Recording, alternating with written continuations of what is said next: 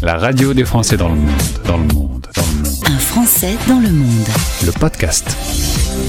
Sur l'antenne de la radio des Français dans le monde, c'est le moment d'écouter ma vie ailleurs en partenariat avec Français du Monde ADFE. C'est l'occasion d'aller faire le tour des sections et là, c'est l'Afrique qui nous attend avec Pauline. Bonjour Pauline. Bonjour tout le monde. Merci d'être avec nous. Aujourd'hui, on va échanger. On va quitter ta région nantaise, nantaise d'origine pour arriver à Abidjan, Côte d'Ivoire, et raconter un peu ce qui s'est passé entre les deux. Euh, la Bretagne ne te manque pas quand tu es comme ça là, sous le soleil euh, d'Afrique?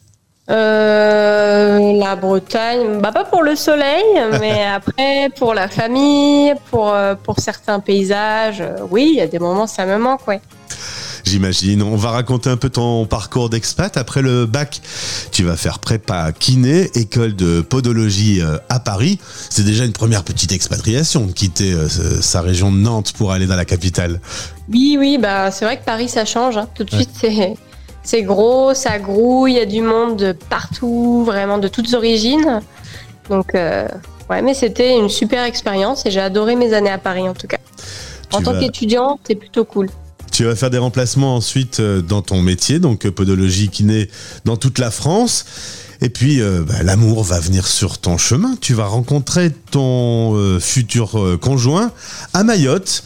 Là-bas, tu, vas ouvrir un, cabinet et puis tu vas rencontrer ton mari, enfin ton futur. Vous n'êtes pas marié, donc je ne peux pas dire mari, ton, ton conjoint. Mon conjoint, ouais. les années à, Mayotte, quelle a été la décision de te rendre là-bas? Euh, en fait, il y avait un remplacement à effectuer là-bas et euh, j'avais envie de découvrir un peu les dom-toms. Donc j'ai sauté sur l'occasion et puis bah, je, suis restée plusieurs années alors que j'étais partie pour six mois à la base. Avec ton conjoint, vous avez une envie de bouger. Euh, un jour, il a une proposition professionnelle. Lui, il est professeur. possibilité d'aller plutôt du côté de l'Afrique. et, là, toi, tu as répondu pourquoi pas? Ouais, c'est ça, exactement. On s'est dit, allez, on, est jeune, on, peut le faire maintenant, donc on s'est dit, c'est maintenant ou jamais. Et alors, euh, c'était plutôt en, Afrique. Il y avait des conditions pour pouvoir euh, suivre ton homme sur, euh, sur une destination un peu inconnue. par exemple, bah, du côté de la Côte d'Ivoire, on, on, parle français. C'était une condition sine qua non? C'était pas forcément une obligation, mais c'était un gros plus. C'est ce qui a aussi favorisé notre choix, euh, euh, qui a déterminé notre choix pour la Côte d'Ivoire, ouais. Que ce soit francophone et puis que je puisse m'installer pour euh, peut-être travailler.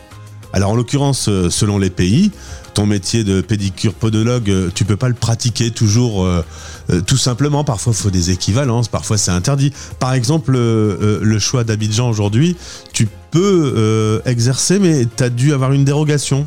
Euh, oui, c'est ça. En fait, pour le, tous les métiers du médical et du paramédical en Côte d'Ivoire, c'est plutôt réservé euh, aux nationaux. Donc, il faut être euh, ivoirien ou marié avec un ivoirien ou une ivoirienne.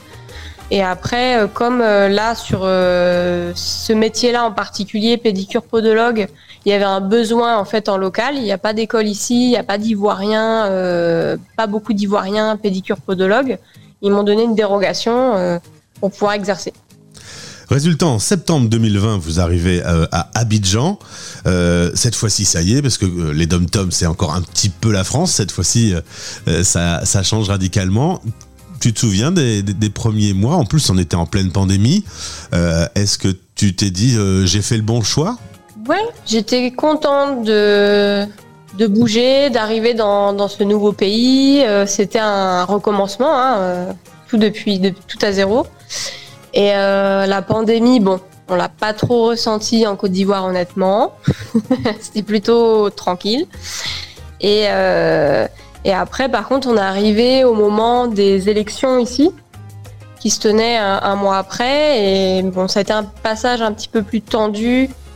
Euh, la population avait un petit peu peur, etc.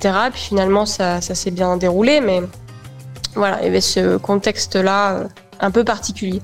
T'avais de mauvais souvenirs justement un peu de cette tension d'insécurité qui, a existé à Mayotte. Euh, tu peux nous raconter un peu qu'est-ce qui se passait là-bas? Euh, alors Mayotte, c'est magnifique, c'est un petit paradis. Euh, on avait des singes dans le jardin, on nageait avec les dauphins. Enfin, c'était super. Mais c'est vrai qu'il y a un climat social qui est, très compliqué à Mayotte. Et il y a souvent des, des grèves contre l'insécurité. Et en fait, on, bon, assez régulièrement, il y avait des, cambriolages, euh, des vols, des, coupeurs de route, on appelait ça, des gens qui barraient la route pour euh, dépouiller les voitures qui passaient. Euh, bon, nous, on n'a jamais eu d'incident, mais c'est vrai que c'était bah, beaucoup de gens dans notre entourage a déjà vécu des, des choses un peu comme ça, quoi. Et d'année en année, ça allait pas forcément en s'améliorant non plus. Alors maintenant c'est un peu plus calme euh, depuis que vous êtes euh, installé à Abidjan. Euh, tu m'as dit texto, on a fait un petit un petit point ensemble avant d'enregistrer. Dans, dans les moins, puisqu'on parlait des routes, il y a des routes mais elles sont pas en très très bon état. Le pays est comment en termes d'infrastructure Alors la Côte d'Ivoire et bah, Abidjan, ça va. Y a, les routes sont correctes. Il y, a, y a des hôpitaux, il y a tout ça, mais dès qu'on quitte bah, la, la, capitale, en fait, les routes sont beaucoup plus compliquées, il y a beaucoup de trous. Euh, il y a, après, il y a peu de structures hospitalières ou, euh, ou autres. Tout est un peu centralisé sur Abidjan, en fait. Et résultat, Abidjan, euh, qui est une capitale économique, est très polluée, très embouteillée. Ça, c'est un petit point noir que tu as relevé. Oui, bah, surtout qu'on arrivait d'une île où c'était assez tranquille sur ce point-là. Et là, on arrive dans une énorme ville où ça bouchonne de partout. Les véhicules sont très polluants. Euh, donc euh, ouais, ça c'est le souci euh, d'Abidjan. Quand tu entends les grands discours, on sort de la COP 27 euh, sur les efforts à faire pour l'écologie, on en est un peu loin là pour l'instant. Effectivement, ici en tout cas, c'est pas une priorité l'écologie. clairement, euh, ouais, je je saurais même pas citer d'exemples de choses qui sont qui sont faites. Mmh. Euh, en tout cas, au niveau des, au niveau des véhicules, tout ça, il n'y a pas de, on contraint pas les gens à prendre des véhicules moins polluants ou ou autre. Non. Après, la situation économique du pays et euh, le, le permet peut-être pas forcément non plus, hein, parce que il y a une grosse partie de la population qui est vraiment pauvre, donc euh, compliqué. Cela dit, vous ressentez déjà un peu les effets euh, du changement de la planète. Euh, il fait très chaud, tu m'as dit. Ouais, il fait chaud et humide. Et euh, les gens ici nous disent que bah, le temps ou la météo euh, n'est pas habituel. Par exemple, là, on devrait plus avoir de pluie et on en a toujours. Euh, voilà, il y a des petites choses comme ça que les gens, euh, ben, même, même ici, en tout cas localement, les, les gens euh, voient vraiment que ces dernières années, ça, ça a évolué. Quoi. Alors on a parlé des choses un peu pas cool, maintenant on va s'intéresser aux choses positives. Tu adores euh, le, le, boulot que tu peux exercer sur place, tu adores le, le côté accueillant des gens et, et la beauté du pays, tu m'as dit. Oui, les Ivoiriens sont hyper gentils, très accueillants.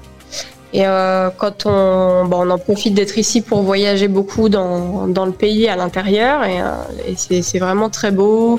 Il y a beaucoup de choses à faire, à voir. Euh, enfin, on se balade, quoi. Et tu peux faire un petit saut jusqu'à la mer qui n'est pas très loin. Oui, ça aussi, c'est un bon point positif.